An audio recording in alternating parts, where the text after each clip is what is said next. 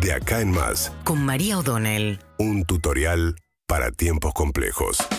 Bueno, sigue la ronda de anuncios del gobierno nacional. Ayer eh, fue el momento de la carne. ¿Por qué? Porque al gobierno le preocupa sobre todo el desempeño electoral en aquellas provincias donde el sector ganadero es fuerte y que las medidas que tomaron de restringir las exportaciones de carne creen mucho los gobernadores peronistas de esas provincias que los afectaron negativamente en la elección.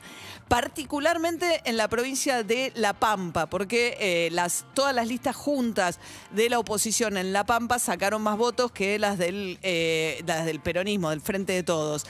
Y en La Pampa son apenas 280 mil electores, o sea, es muy chiquita, eh, son muy poquitos los habitantes, es como un municipio chico, el conurbano de la provincia de Buenos Aires, o sea, los, este, municipios más grandes tienen 500 mil habitantes, La Matanza 2 millones de habitantes, o sea, dicen, bueno, es un lugar muy pequeño donde podés hacer un esfuerzo para tratar de revertir la elección con 280 mil. ¿Por qué? Porque además ahí se votan senadores y lo que más le preocupa en este momento a Cristina Kirchner es perder en aquellas provincias que votan senadores y perder el quórum propio en el Senado. Es el caso de la provincia de Santa Fe también.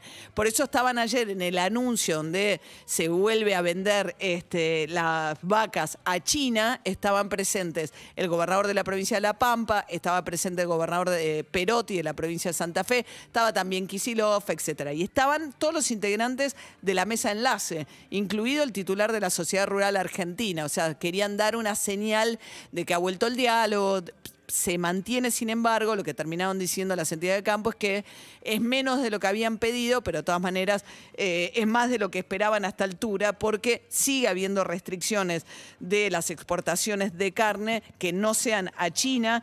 eh, hasta el diciembre. Pueden exportar hasta el 50% de lo que venían exportando en el momento en que el gobierno dispuso, eh, empezó a regular o a restringir las exportaciones. ¿Por qué?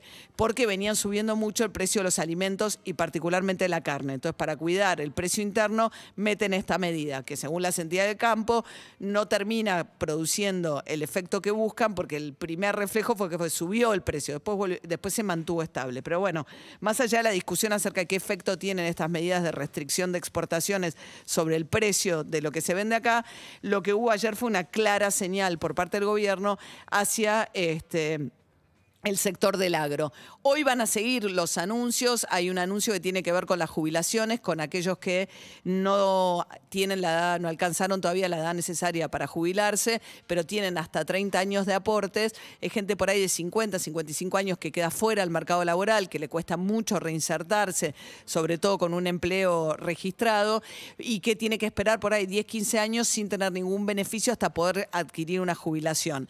Entonces, a ese es un sector, el gobierno dice que esto no tiene tanto costo para el ANSES, que son 30.000 personas las que podrían eventualmente iniciar sus trámites jubilatorios una vez que esto se ponga en marcha. Y todavía está la discusión pendiente de si a esta batería de anuncios que fueron arrancaron con la suba del salario mínimo eh, vital y móvil, después vino el anuncio para las empleadas en casas particulares, los créditos a tasa cero para monotributistas que están con esta dificultad que les venimos comentando, que en el Banco Provincia, como no tienen directorio, eh, mayoría suficiente en el directorio, no pueden aprobar esta nueva línea de crédito, con lo cual, si sos cliente del Banco Provincia, aunque la FIP te diga que sí, después no podés adquirir el, el crédito. Bueno, ahora viene el tema de las jubilaciones y queda pendiente la discusión de si va a haber o no un nuevo IFE, que es una ayuda por única vez de 15 mil pesos a 3 millones de personas, sobre todo jóvenes entre 18 y 24 años, que es muy polémico porque es un plan de por única vez ante las elecciones. Viene resistiendo esto también Martín Guzmán desde el Ministerio de Economía. ¿Por qué? Porque les preocupa toda la emisión monetaria que están haciendo de golpe para poder satisfacer. Hablábamos ayer también con Matías Lamens del, PAN- del plan previaje, que es este subsidio a los viajes, que lo que está haciendo también es que ya nos contaba Lamens que ya le tuvo que pedir más plata a Guzmán porque están ejecutando mucho más de lo que pensaban en el previaje. Bueno, todo este paquete de medidas lo que está haciendo es que haya mucho más plata en la calle. Eso como resultado hace que el Banco eh, Central tenga que subir mucho las asistencias al Tesoro. 960 mil millones de pesos en lo que va del año, le dio el central al Tesoro, y en el último mes nada más le dio 260 mil millones de pesos. O sea, que casi el 21 de cada cuatro, o sea, el 25% de lo que le dio se lo dio en el último mes, como para dar una idea de cuánto aceleró el gobierno la emisión monetaria y también la cantidad de ayuda que está volcando en este contexto para tratar de revertir eh, la derrota electoral de las PASO el 14 de noviembre.